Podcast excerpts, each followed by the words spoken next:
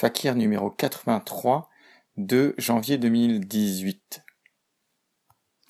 Nous allons vous lire un article du, tiré du carnet de bord. C'est un article qui s'intitule Vers une loi Lidl, sur lequel on peut voir un dessin assez grand en haut de l'article. Il y a deux personnes qui discutent. Il y en a un qui dit à l'autre, un qui est plutôt euh, habillé décontracté et l'autre plutôt habillé en, en costume. Celui qui est habillé plutôt décontracté fait franchement la tête et il dit on voudrait au moins un peu de considération. Il est installé juste devant des caddies et un grand panneau euh, Lidl. Et l'autre, qui est en costume avec des belles lunettes, il fait un grand geste et il dit d'accord, mais je vous la retire de votre salaire. Vers une loi Lidl. Notre copain David était l'heureux directeur d'un Lidl avant de se faire jeter. On l'accompagne chez l'avocate et on imagine ensemble la loi Lidl. On peut gagner sur deux terrains, annonce maître Cittadini. Il faut voir si on peut rattacher votre inaptitude à la faute de l'employeur, qui a une obligation de sécurité physique et mentale envers ses salariés. Et puis sur l'absence de recherche de reclassement, il faudrait des attestations médicales. David en sort d'Elias. Les ordonnances pleuvent sur le bureau, les expertises médicales suivent. C'est un ancien copain de foot, David. Il bossait chez Lidl, à Longo, près d'Amiens, comme directeur mais l'année dernière, il a poussé la porte de Fakir. La nouvelle chef de réseau m'a assailli de reproches, de critiques mis plus bactères. Tous les jours, elle était sur mon dos. À force, j'ai fait un burn-out. Je les ai tous vus, le psychiatre, le psychologue. Jamais je n'aurais pensé mettre les pieds là-dedans. Quand je suis entrée là-bas, à l'hôpital, je me suis demandé mais où je suis? Mon frère, lui, il a carrément fait un malaise dans son magasin. Les pompiers l'ont transporté, mais ça n'a pas été reconnu comme un accident du travail il a demandé une rupture conventionnelle après vingt ans de boutique. À deux, avec sa collègue Karine, ils égrenaient les cas. Ma chef de caisse, elle est toujours en maladie pour dépression. Jessica, elle fait des heures de dingue pour y arriver, garder son boulot. Linda, il ne voulait plus d'elle comme directrice. Elle a carrément signé une lettre pour demander à être rétrogradée. D'elle-même, après quinze ans de boîte, elle s'est soumise dans l'espoir de garder un boulot. On l'a recroisée par hasard, à la gare. C'était le jour de son procès au prud'homme. Il attendait son délégué syndical, Jocelyn, un Antillais de Guingamp. On a reçu un SMS plus tard. C'était gagné, sa cause. Mais bon, Lidl faisait appel et cette fois, Jocelyn ne le sentait pas. Il lui faudrait un avocat. T'en connaîtrais pas un, toi? Ça doit se trouver, on a répondu. Et on a trouvé. Maître Cittadini, donc, au cœur de Paris, à côté de Bastille. Ils veulent virer tous ceux qui ont de l'ancienneté, ils les poussent dehors. Comment ils font? interroge l'avocate. Ils enlèvent du monde, on a davantage de travail, plus de tâches, eux font plus de visites en magasin, bien sûr ils nous disent que rien ne va. Les salariés sont dans le déni, ajoute Jocelyn. Ils disent que tout va bien. C'est quand on parle avec les conjoints qu'eux avouent que ça va mal. Une fille qui avait vingt-deux ans de boîte, qui en est sortie depuis huit mois, se rend juste compte maintenant du cauchemar qu'elle a vécu. On ne comprend pas comment elle a pu le supporter. C'est parce qu'on est trop dedans, le couple David, trop dedans. Moi, à un moment, je me suis vue, enfin, dépenser.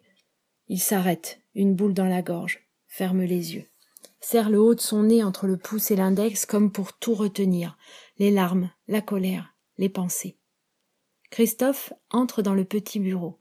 Il arrive du train, parti à l'aube de Marseille. Mon collègue s'est suicidé en 2015 chez Lidl. C'était à Rousset. Où ça? questionne l'avocate. À Rousset. Mais c'est où Rousset? Il se tourne vers nous, Christophe, scandalisé. On dirait qu'on puisse méconnaître Rousset. C'est dans les Bouches du Rhône, près d'Aix-en-Provence. On a retrouvé Yannick pendu dans la chambre froide. Christophe nous avait contactés avant le cache investigation pour qu'on médiatise ce drame. À quoi ça servirait maintenant? On lui avait répondu. T'as Élise Lucet, tu peux pas espérer mieux. Moi, je te propose qu'on se revoie ensuite. De fait, la diffusion de l'enquête a secoué le cocotier. Quelques jours après la diffusion, on est parti à l'inspection du travail. Le gars nous a ouvert un grand placard. Dedans, il y avait des étagères de dossiers. Lidl, Lidl, Lidl, Lidl. Dès le lendemain du reportage, il nous a expliqué tous les inspecteurs du travail en France ont été mis sur le cas de Lidl. Tous. Mais ça n'arrête pas tout résolu. Une collègue, il y a trois semaines, elle a tenté de se jeter du toit. Mais c'est devenu banal. Le jour où on a fait notre grève, il y avait tous les journalistes autour de nous. À un moment, un mec regarde sur son portable, il s'arrête. Putain, il y a un mec qui vient de s'immoler sur son lieu de travail. Un agent d'entretien devant son supérieur hiérarchique, en Charente-Maritime. Sur le coup, ça choque, et puis tout le monde passe à autre chose. Il y a quatre mois, on a oublié, c'était une caissière chez Carrefour. Moi, ce que je voudrais, c'est qu'on puisse faire une loi sur le burn-out à l'Assemblée. On lâche ça comme un ballon d'essai, presque sous forme interrogative, à maître Cittadini. Que ça rentre dans le tableau des maladies professionnelles, qu'ils arrêtent de virer les gens et de le faire payer par la collectivité. L'avocate nous regarde, surprise, puis réfléchit à haute voix. C'est vrai que moi, je ne me suis jamais posé cette question. J'ai toujours accepté mes galères, à constituer des dossiers pièce par pièce, à un peu contourner, à trouver des biais. Parce qu'aujourd'hui, le harcèlement, c'est très très difficile à prouver.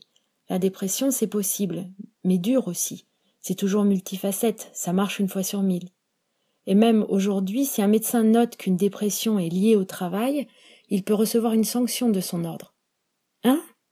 Oui, il se fait taper sur les doigts pour avoir outrepassé ses fonctions. Du coup, ils ont peur, les médecins. Ils écrivent le minimum, ne se prononcent pas, bien souvent. Il faudrait une médecine du travail plus indépendante aussi. Mais si le burn-out entrait dans le tableau, ça nous faciliterait la vie. Et elle ajoute à mi-voix. Mais oui, c'est peut-être le bon moment pour qu'on fasse avancer les choses. Un député nous a contactés après Cash, un marcheur du Nord. La baronne, lâche Christophe. Ah, t'as son 06 je verrai si on peut monter une mission d'information ou un autre machin. Il nous reste cinq minutes, s'informe le red chef. Parce que même si tout ça c'est très triste, je voudrais vous montrer le sketch de la baronne.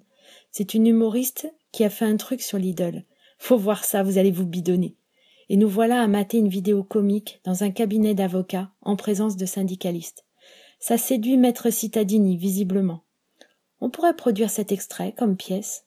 Le procès ne sera pas triste. Cyril Paucréau et François Ruffin à Paris le mercredi 8 novembre. Dernière minute. Une proposition de loi sur le burn-out devrait passer dans l'hémicycle le jeudi 1er février à l'occasion de la niche France Insoumise.